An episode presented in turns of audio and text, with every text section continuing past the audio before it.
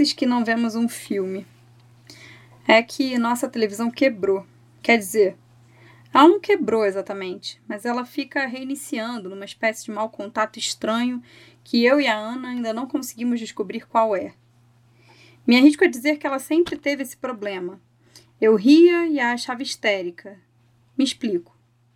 A televisão desliga sempre que o som está alto demais. Passou de 50 pontos de volume, a televisão desliga, reinicia, desarma. Eu sempre achei engraçado ela se comportar assim. Não me incomodava exatamente o reinício enquanto ainda me divertia. Agora não.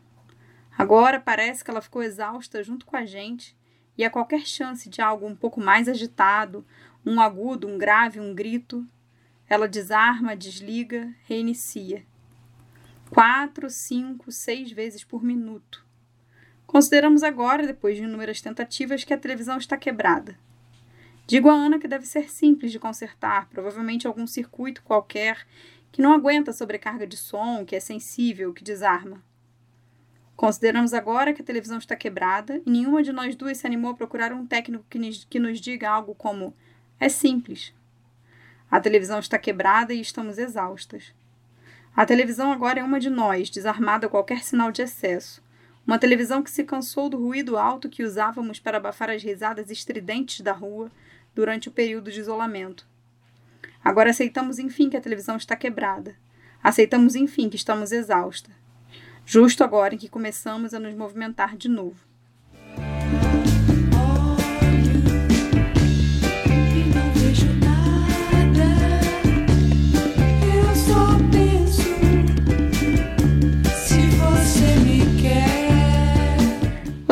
Pensei que queria ir ao cinema. Não sei dizer qual foi o último filme que vi no cinema, eu sou péssima com lembranças exatas. Minha memória não dava conta antes que dirá agora. Se eu soubesse que aquele seria o último filme, certamente eu me lembraria e faria algum tipo de ponte entre o último filme que vi no cinema e o isolamento e a pandemia e as mortes e ao descaso. Mas não me lembro.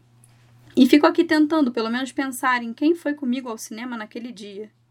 E não sei. E não sei se isso faz exatamente algum tipo de diferença. Outro dia pensei que queria ir ao, cine ao cinema e não fui. Estamos indo ao cinema de novo, reencontrando velhos hábitos, reencontrando pessoas.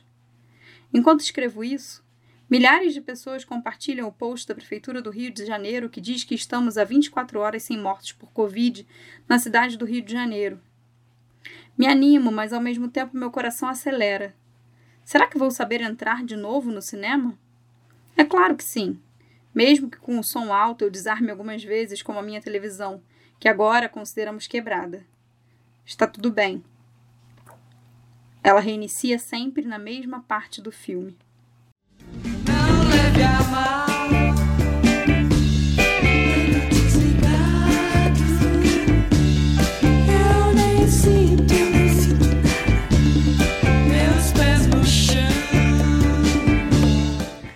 Ando bastante perdida com toda essa nova, velha movimentação pelo mundo. Me lamento de não ter ânimo e energia para sair por aí feliz de poder cometer reencontros. Abraço os meus amigos e eles têm os ombros tensos. Vivemos, como disse aqui tantas vezes, na beirada do risco. Perdemos pessoas. Estamos marcados e desarmando a qualquer possibilidade maior de risco. Um barulho alto e voilá, um reinício circuitos completamente afetados. Estamos em choque depois de tanta desesperança. Fico daqui me perguntando o que temos para depois do absurdo, como perguntei no último podcast que gravamos em equipe. Mas é aí que me jogo no acaso que não é acaso das redes sociais e me deparo com coisas como Júlia Panadez dizendo: Eu não tenho pressa porque amo mais hoje. Ou Mateusa dos Santos com sua zine, delineando uma espécie de defesa do erro, uma escolha pelo erro, uma escolha pelo absurdo. Ao invés de pensar como uma adolescente que diz te amo mais que ontem e menos que amanhã, resolvo ser uma adolescente que pensa amo demais porque amo hoje. Já não sabemos até quando poderemos amar, então amamos agora, nos escombros e de frente para o absurdo. Um corpo inteiro desligando, reiniciando, ruídos altos, o som dos bares, os gritos abafados dos reencontros, um certo desespero de amor. A gente desarma frente ao agora, e é isso que temos. Vamos em frente, mesmo desarmadas, mesmo errando. O amor acontece no tempo do agora. Não leve a mão,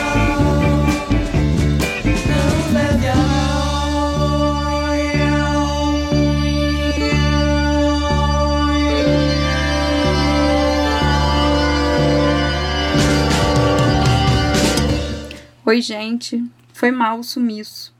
Mas vamos lá. O tempo anda relativo nesse caos todo. E eu ainda tô um pouco quebrada, que nem a minha televisão. Mas o que importa mesmo é que esse é o Mulheres que Escrevem podcast, da iniciativa Mulheres que Escrevem, uma conversa entre escritoras, agora também em podcast.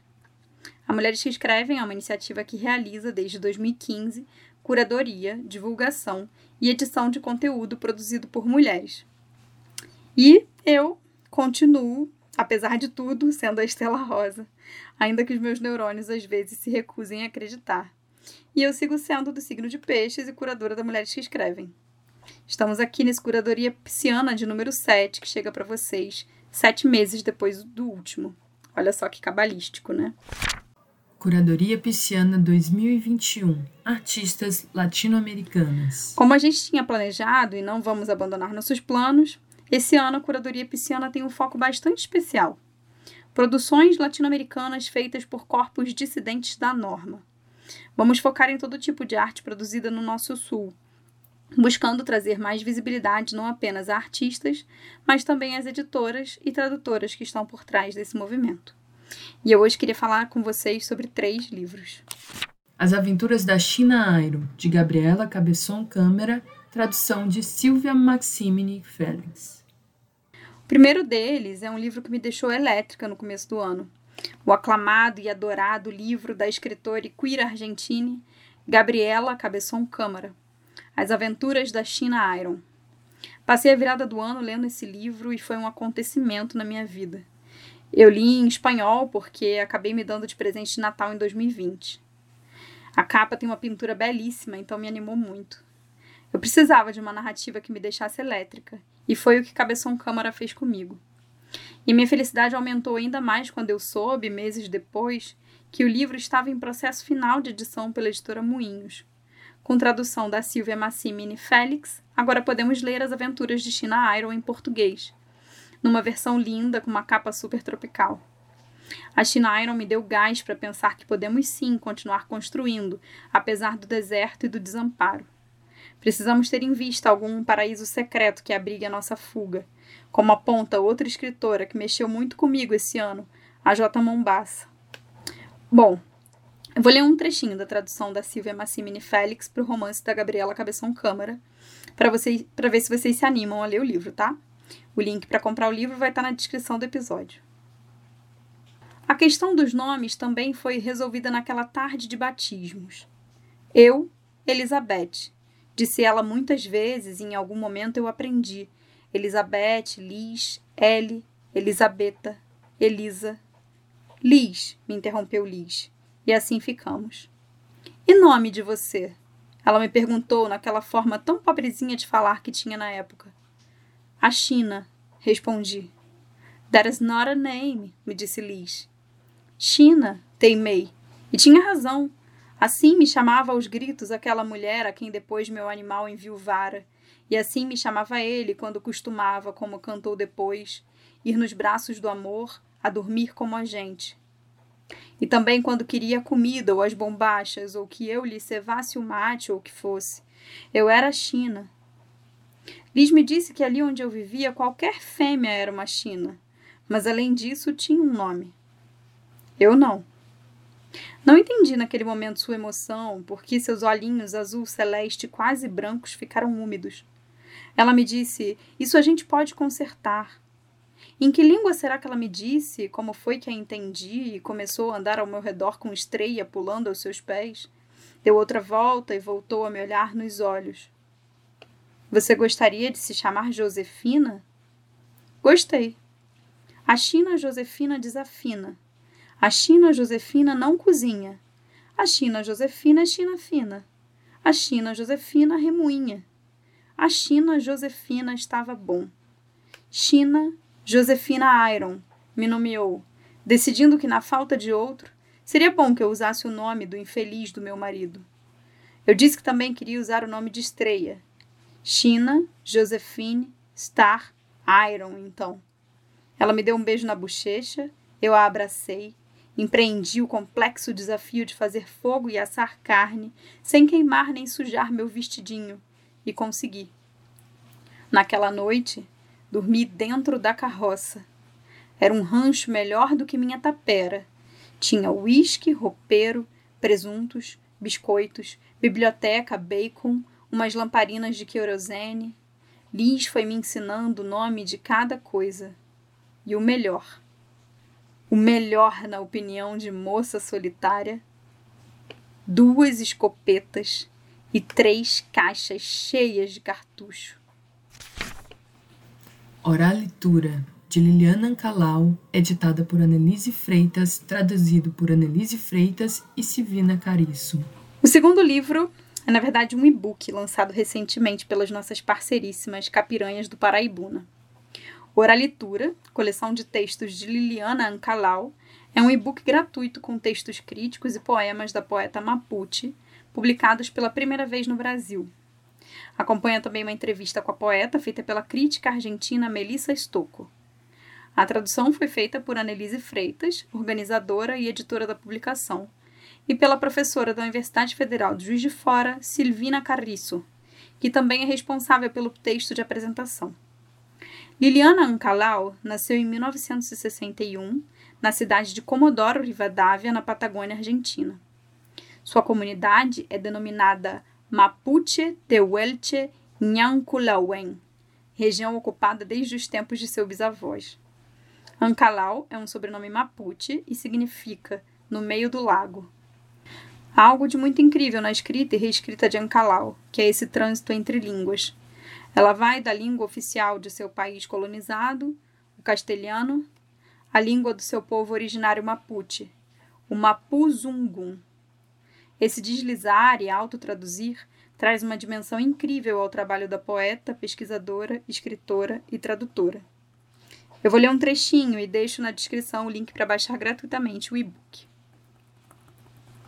Escrever a memória em uma luta para defendê-la do esquecimento. Juan Pablo Virimicha diz: A memória é uma árvore que faz girar no sentido anti-horário. E tio Ailaf acrescenta: Escrevo na beira do fogão que arde na memória. Como se escreve isso que sempre andou pelas árvores, à sombra das samambaias e dos musgos, descolorido pelo sol nas pedras da estepe, salgado na transparência da costa? Como são escritas as cores escandalosas dos pássaros e a delicada resistência dos nossos tecidos? Como se escreve a voz gasta que nos fala de uma estrela que cai e se enterra no peito de uma menina? Como se escrevem as profundezas e os ecos que transformam mulheres em jarras? Escreve-se na língua originária, na língua que ainda é materna, embora aprendamos como segunda língua, e também na outra língua, castelhano, inglês, francês, português. As traduções vão e vêm, da primeira para a segunda língua e vice-versa, e nas voltas as palavras se pulem como pedras. A Vulva é uma ferida aberta e outros ensaios de Glória Anzaldúa, com tradução de Tatiana Nascimento. E o terceiro livro é o aguardadíssimo A Vulva é uma ferida aberta e outros ensaios, da ticana Glória Anzaldúa, que foi publicado pela Bolha Editora com tra tradução da querida Tatiana Nascimento. O livro reúne alguns dos principais ensaios da escritora mexicana, como o já tão citado e recitado ensaio Falando em Línguas, uma carta para mulheres escritoras do terceiro mundo. Glória Anzaldu é um verdadeiro pilar para a gente aqui na Mulheres que Escrevem. E se você acompanha o podcast, já deve ter ouvido a gente citar essa mulher incrível uma porção de vezes. Então eu vou ler um trecho dessa tradução da carta que a gente ama e o link para vocês adquirirem o livro vai estar na descrição do episódio. Na cozinha, as vozes de Maria e Cherry caindo nessas páginas. Eu posso ver Cherry andando por aqui em seu chale de veludo, pés descalços, lavando os pratos, sacudindo o pano de mesa, passando aspirador. Saboreando um certo prazer ao vê-la executando essas tarefas simples, penso, Eles mentiram. Não existe separação entre vida e a escrita. O perigo da escrita é não fundir nossa experiência pessoal e visão de mundo à realidade social que vivemos, a nossa vida interna, nossa história, nossa economia e nossa perspectiva.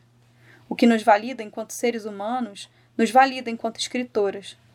O que nos importa são as relações que nos são caras, tanto com a gente mesma quanto com outras.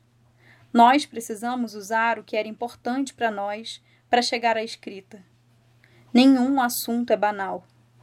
O perigo está em ser muito universal e humanitária, e evocar o eterno para sacrificar o particular e o feminino e o momento histórico específico. O problema é focar, se concentrar. O corpo, o corpo se distrai, sabota com centenas de ciladas, uma xícara de café, lápis para apontar.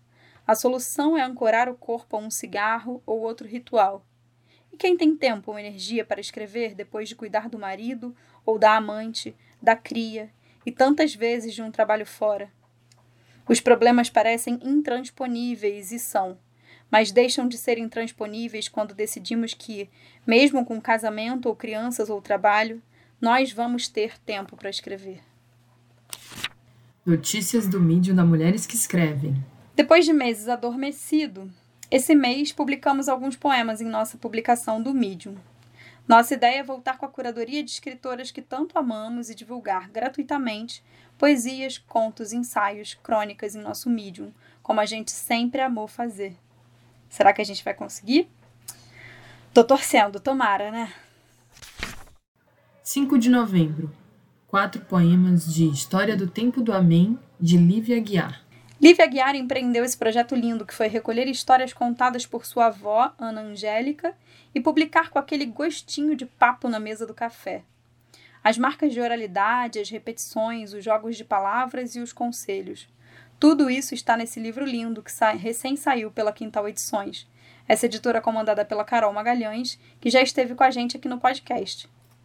Então vem comigo ouvir um poema desse livro e, se você curtir e quiser ler mais, os links estão na descrição do episódio. Boi quis casar comigo e eu que não quis, fui uma besta. Ninguém nunca disse nada contra boi.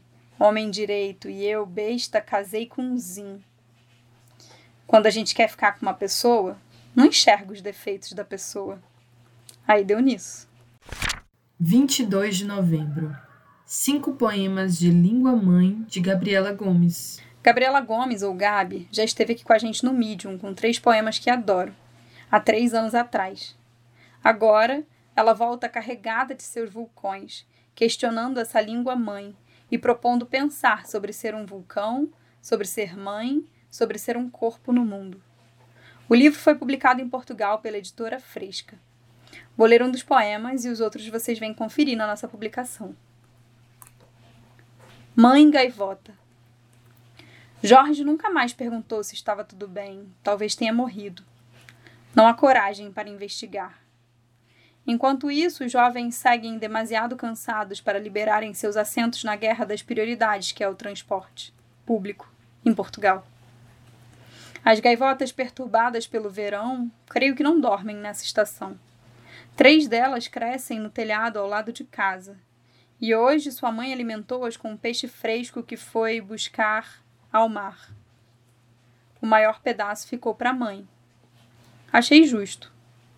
Quanto a nós, seguimos chorando por motivos diversos. Diariamente sonho com partos complicados. Já minha mãe sonha que está perdida. Enquanto ela se apercebe que será avó, eu me apercebo que serei mãe. E seguimos chorando quando a outra chora. Escrevo poemas enquanto ando a pé, Atravesso os caminhos que passava antes povoados pela leveza. Hoje sigo como uma pata atrapalhada. Nas emergências, achei já era hora, mas aparentemente não há motivos para se preocupar quando o bebê se mexe muito. Não há motivos para temer o movimento. O repouso, esse sim é perigoso. Então é isso, gente. Eu queria aproveitar para agradecer essa minha equipe maravilhosa, Natasha Izzi, Ciane Mello e Thaís Bravo, pelo apoio de sempre. Eu espero que vocês tenham gostado desse retorno meio desarmado, meio perdido, meio desencontrado, mas cheio de vontade de estar perto de estar falando abobrinhas, de estar entrando no meio do dia no ouvido de vocês. Lembrando que para acessar os poemas, basta entrar no nosso Medium, que é medium.com barra mulheres tracinho que tracinho escrevem. Se cuidem, viu? Deem abraços, mas não se esqueçam de que a pandemia ainda não acabou, de que a vacinação é que salva vidas e de que esse governo segue sendo genocida. Força no amor nos tempos de agora e bora juntas!